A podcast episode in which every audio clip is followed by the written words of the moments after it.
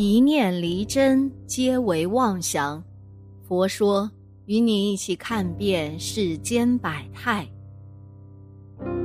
我们都知道啊，盗墓就是进入他人坟墓，做出不问自取的行为。这种非法行为自古以来就有，甚至啊，还有专门从事盗墓行业的人。那些盗墓者盗走墓葬中的各种财宝。再将这些财宝出售，以此获取金钱。这种盗墓的行为破坏文物，其中还有非常多的危险，是不可取的。今天呢，要讲的这件事儿啊，便与盗墓有关了。明朝一美女跟随父亲去盗墓，没想到她刚走进坟墓中，那坟墓中的棺材竟然自动打开。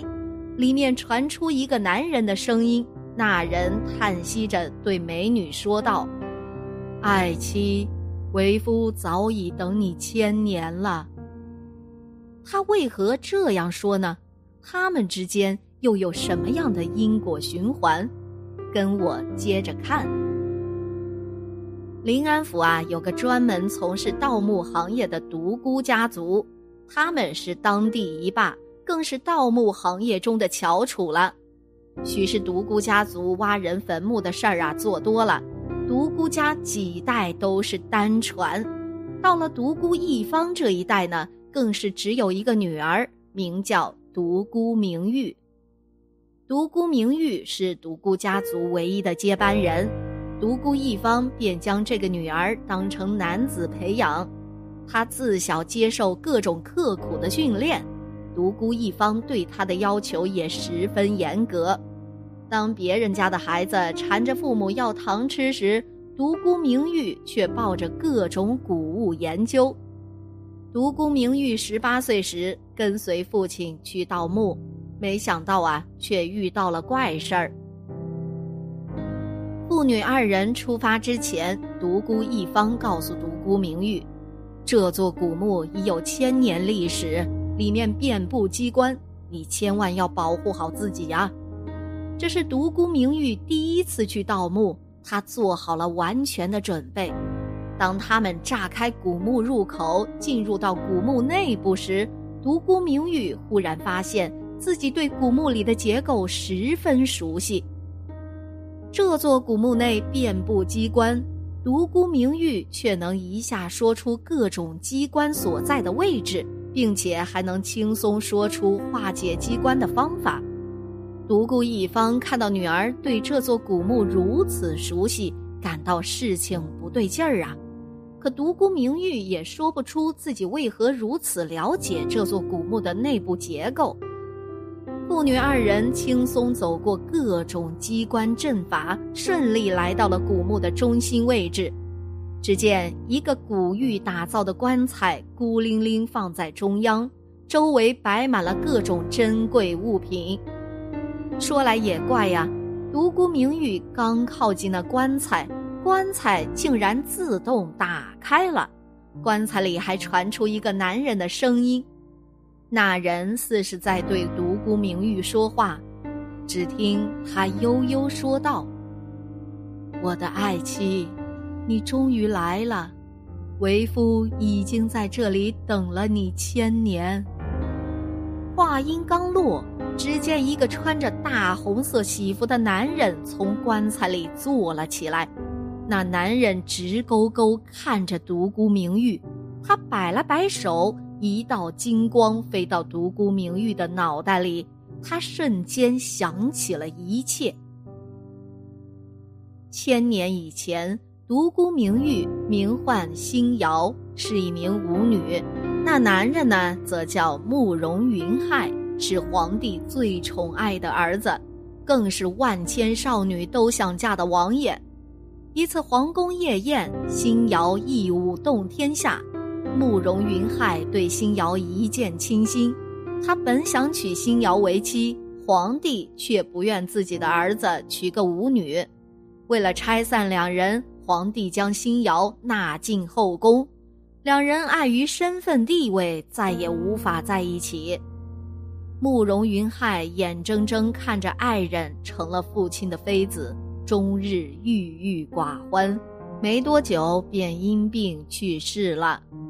慕容云海死后，辛瑶悲痛不已。他亲自为慕容云海设计了墓穴。等到他入土为安以后，辛瑶也上吊自尽了。慕容云海执念太深啊，他死以后魂魄不散，一直用法术保持自己的肉身不腐。他在坟墓中苦苦等待着辛瑶，希望有一日能和他再次相见。没想到千年之后，他再次见到了星瑶。独孤明玉想起了自己前世的记忆，他知道自己就是星瑶，这也是他了解这座古墓的主要原因。看着昔日的爱人，独孤明玉忍不住扑到慕容云海怀中大哭起来。有情人再次相遇，上一世的感情终于可以继续。慕容云海也是感觉到星瑶的到来，他的灵魂才能归体，让他们再续前缘。爱情真是让生者可以死，死者可以生啊！后来，独孤一方和独孤明玉将慕容云海带出了古墓。两个月后呢，独孤明玉和慕容云海举办了婚礼。这下真是有情人终成眷属了。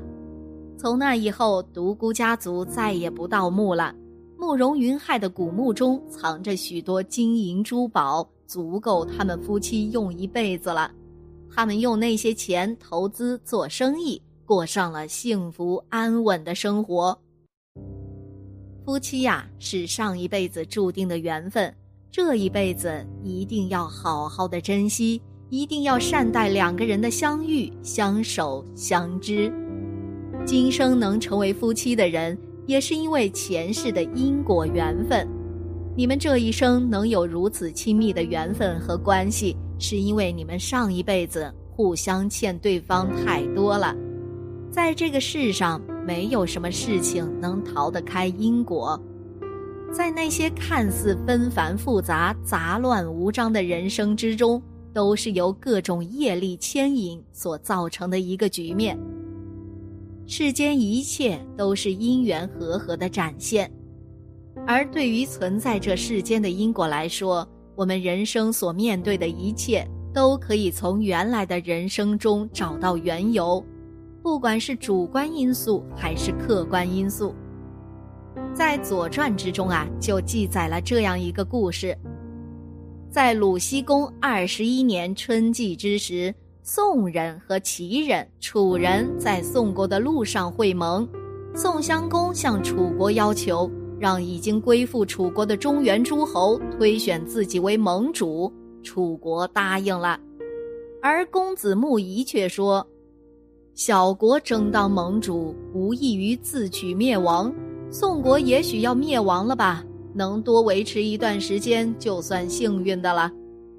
而到了秋天的时候，宋襄公又和其他诸侯在宋国的余地举行会盟。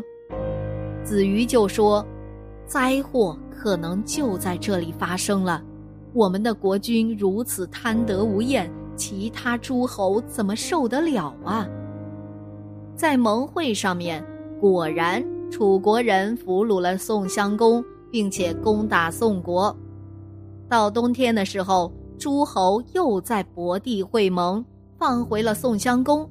而子瑜这个时候却说：“灾祸还没有结束，这一次还不足以处罚国君。”到第二年夏天的时候，宋襄公又下令讨伐郑国，子瑜就说：“这就是我说的灾祸了。”后来，楚国派兵攻打宋国，来救援郑国。宋襄公准备迎战，而子瑜坚决进谏说：“上天已经遗弃宋国很久了，如果君王想复兴他，那就是违背上天的旨意，罪不可恕啊。”而宋襄公偏偏不听。就在这次的战争中。因为宋襄公指挥失利，导致腿部受伤，没过多久就因伤而亡了。但是大多数人呐，看不到这一切因果循环的过程，从而盲目错误的去面对那些已经出现的结果，并且又由于自己的错误意识，导致更多的问题继续出现，甚至终其一生都沉沦在这样的错误因果之中。就像宋襄公一样，当他因为自身贪欲而惹致问题的时候。